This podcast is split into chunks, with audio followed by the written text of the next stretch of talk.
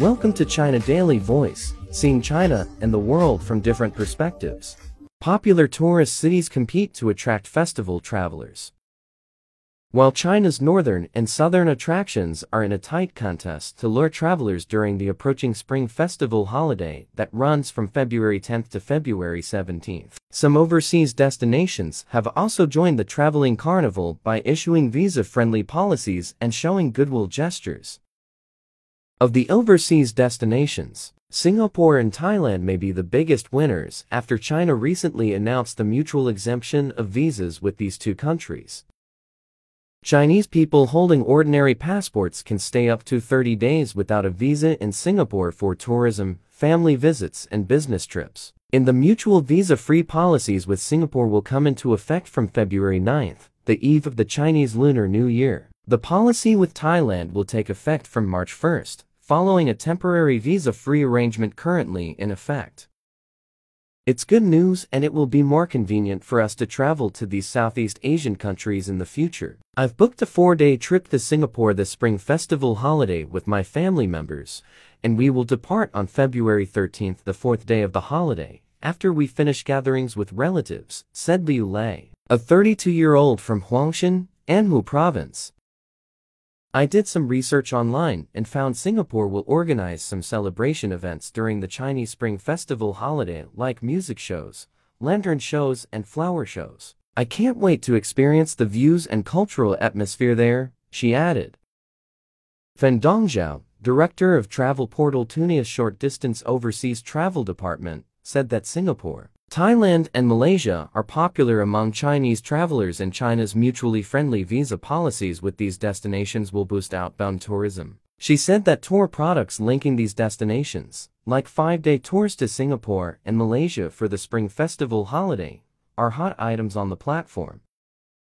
Some European countries are also rising as popular choices for Chinese travelers thanks to the increasing numbers of flights, said travel agencies. According to travel portal Qunar, hotel bookings to Russia, Spain, Italy, and France for the holiday have seen continuous growth on the platform, and hotel bookings for overseas destinations peaked around January 10th, while flight bookings peaked at the end of January. The Spring Festival holiday this year will see a consumption boom in tourism in the post-pandemic era, it said. North European destinations with beautiful snow views and the aurora borealis including Norway, Finland, Denmark and Iceland are seeing skyrocketing popularity on Qunar because of people's growing passion for winter tourism.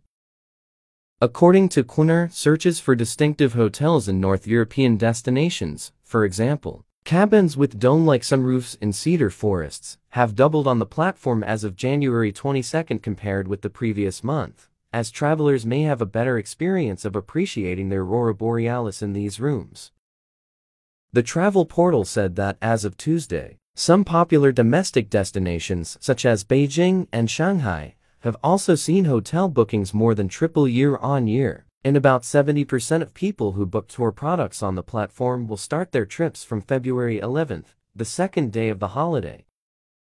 Train and flight tickets to these popular destinations sold out within seconds after becoming available to travelers. Economy class flights from Beijing to Xiamen and Shanghai to Dali to popular destinations in Yunnan province on February 8th, a day before New Year's Eve, were already sold out, Qunar said. Figures from online travel agency Trip.com group show bookings for the holiday to Sanya have doubled year on year as of mid-January. Bookings to Kunming, with its year-round spring weather, have seen a six-fold surge as of mid-January compared with the previous year, according to the group. That's all for today. For more news and analysis, buy the paper. Until next time.